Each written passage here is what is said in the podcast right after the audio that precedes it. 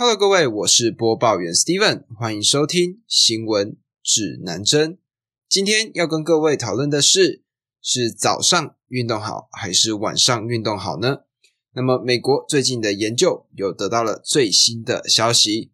过往的许多研究报告曾经出现了很多不一样的研究成果，例如说，在二零一九年的时候。就有研究机构收集了大量的青壮年男子的运动记录，并做出了一系列的判断跟报告。当时的报告认为，早起运动比晚起运动减肥的数字来得更多。但是在二零二零年，对于第二型糖尿病患的研究发现，将这群病患唤起在早上的时候进行剧烈运动，会导致他们的血糖因此而升高。但是如果在晚上运动的话，就会发现血糖得到了明显的控制。但是过去的研究太过的单向，没有办法把身体的各个面向显现出来。研究身体方面的专家表示，虽然因为个体的不同导致了不一样的身体状况，但是人体大部分都还是遵循着二十四小时的节律，并且全身协调。而由于过去的研究中很少有深入到表面之下去研究驱动健康和昼夜节律结果的分子变化，所以导致了对于身体健康与运动之间的关联性的学说众说纷纭。而这份报道在《Cell Metabolism》封面文章的新研究指出，透过将公老鼠放上跑步机以监测每个变化，他们得出了惊人的结论。首先，老鼠的作息跟人类是相反的。老鼠是早上睡觉，晚上活动的。所以，他们透过将老鼠放在不同的时段进行运动，再加上一组久坐不运动的老鼠作为对照组，来进行这一次的研究。而研究的报告显示，啮齿动物的肌肉和肝脏在早上跑步的时候有许多的变化。也就是说，如果啮齿动物的模式在人类的身上成立的话，那么就可以表明白天运动有助于减少脂肪，而晚上的锻炼则更可以控制血糖。当然，老鼠不是人，而且目前只找了公的老鼠作为实验对象。但是，这个研究的研究人员目前正在展开一个涉及人类的类似实验。而除了这份研究报告以外，也有其他的健康博士对于这件事情有不同的看法。例如，Minnesota 大学的医学和内分泌学教授 Lisa 周博士表示，一天中的任何时间都是训练的最好时间，配合自己一天的节奏来进行锻炼才是最好的做法。那么，虽然我们讲了这么多关于运动相关的事情，那运动的好处究竟是什么呢？其实运动可以在四个方面带来好处。第一个是身体健康，第二个是心理健康，第三个是表现，第四个是外表。那么首先，我们先来讲讲身体健康的部分。运动除了可以降低血糖、延长寿命之外，它对于脑部的帮助可以说是非常巨大的。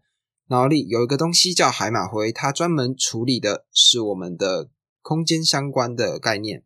随着年龄的逐渐增加，它会慢慢的变小。透过运动就可以把海马回增厚，进而预防脑部退化的风险。除了增厚海马回，运动还可以预防骨质流失。人体在三十五岁之后，骨质会慢慢的流失。那透过运动就可以预防这件事情的发生。第二点，我们就要讲到心理健康的部分。在运动的过程中会产生一种物质，叫做脑内啡。而脑内啡的主要作用就是减轻疼痛跟紧张。透过运动就可以让脑部分泌脑内啡，进而让自己更健康、更快乐。那么第三点就是在大脑的表现上，虽然大脑在身体的重量上大概只占了百分之二，但是大脑消耗氧气的分量却占了整个身体的百分之二十。而透过运动可以增加自己的活氧量，让自己有更好的表现。而最后一点也是最重要的一点，就是它可以让你的外表看起来更好看。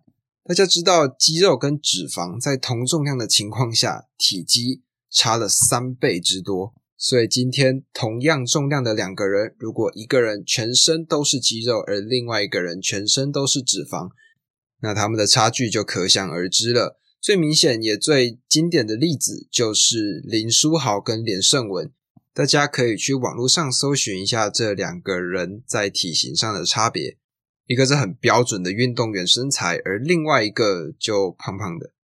大家可以去看看他们的数据，你就会发现两个人都是一百九十一公分，九十一公斤。但因为脂肪跟肌肉的差距，所以造成了他们照片看出来的样子完完全全不一样。那看完这些照片之后，还敢不运动吗？但是人们因为现在上班上课的压力，导致没有什么时间去运动，那该怎么去处理呢？在这里，我想推荐的是一个叫做十分钟运动的概念。十分钟运动呢，它有两种运动可以做，一种是有氧运动。而另外一种是肌耐力运动，有氧运动就像是跑步、快走这类可以锻炼心肺耐力的运动，而肌耐力运动呢，就像是深蹲啊、仰卧起坐、伏地挺身这样子的运动。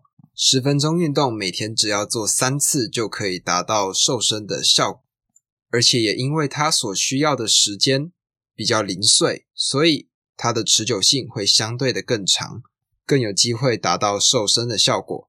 那听完这一集之后，希望大家都可以开始运动，变得更健康吧。讲到这里，这就是今天新闻指南针的内容。欢迎在下方留下五星评论与我互动。喜欢的话，欢迎关注我的 Podcast 及追踪我的 Instagram 账号。我的 IG 账号是 C O M P A S S 底线 N E W S。那么今天的节目就录到这里啦，我们下次再见。